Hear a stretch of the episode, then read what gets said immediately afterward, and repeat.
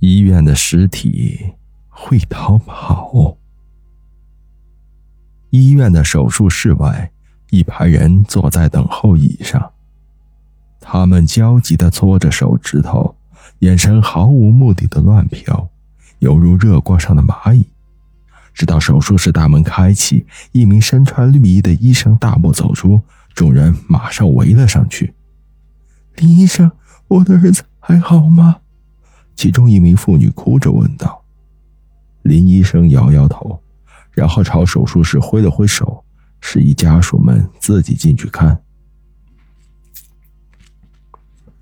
众人随即冲入了手术室，之后林医生才长吁了一口气。嗯，都没有救的人了，还浪费那么多时间。嗯，都没有救的人了，还浪费那么多时间。林医生狠狠地说：“林医生一边脱掉他手上的手术手套，一边往走廊尽头的电梯移动。这里是十三楼。”林医生按下了下楼的按钮，开始等待。深夜的医院总是让人有种窒息的恐惧感。林医生进入电梯内，按下了一楼的按钮，电梯随即关上了厚重的门。快速下降。林医生一向很讨厌电梯，在电梯狭小的密闭空间以及昏暗的灯光里，总是让他感到浑身的不舒服。电梯到了五楼后停了下来，门打开了，是一名推着病床的男看护。林医生往旁边靠去，让出一个空间，好让男看护把病床推进来。男看护跟林医生友善的点了点头，随即将病床推入电梯内。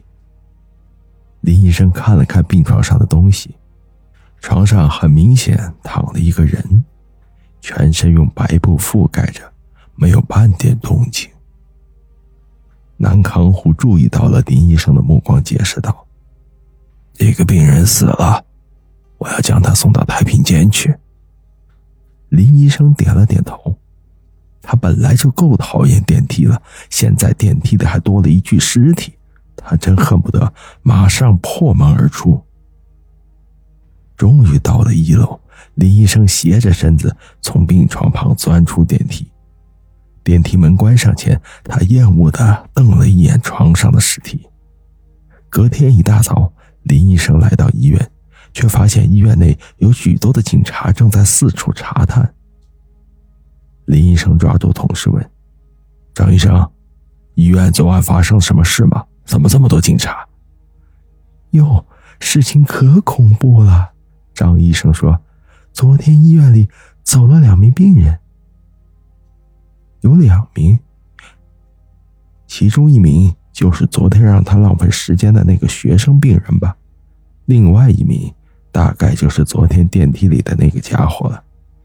这事我知道。”然后呢？林医生继续问道。事情发生在较早过世的那个病人身上，张医生说：“嗯，那大概就不是自己所负责的那个病人了。”林医生松了口气。本来是一名男看护要将其中一具尸体送到太平间，张医生继续说道。但今天早上，太平间的人检查尸体时候，却发现，发现。张医生欲言又止，发现什么？送来的尸体不是那名病患，不是那名病患，那是谁？林医生忽然感到心中打了一个冷颤。是昨天负责把尸体送到太平间的那个男看护，他今天早上在太平间被发现，全身僵硬，早已经死了。至于原本的那具尸体，早已不翼而飞。送尸体的人死了，而尸体却失踪，哪有这种事儿？有那名病人的照片吗？就是不见了的那个。有的，有的。你等等。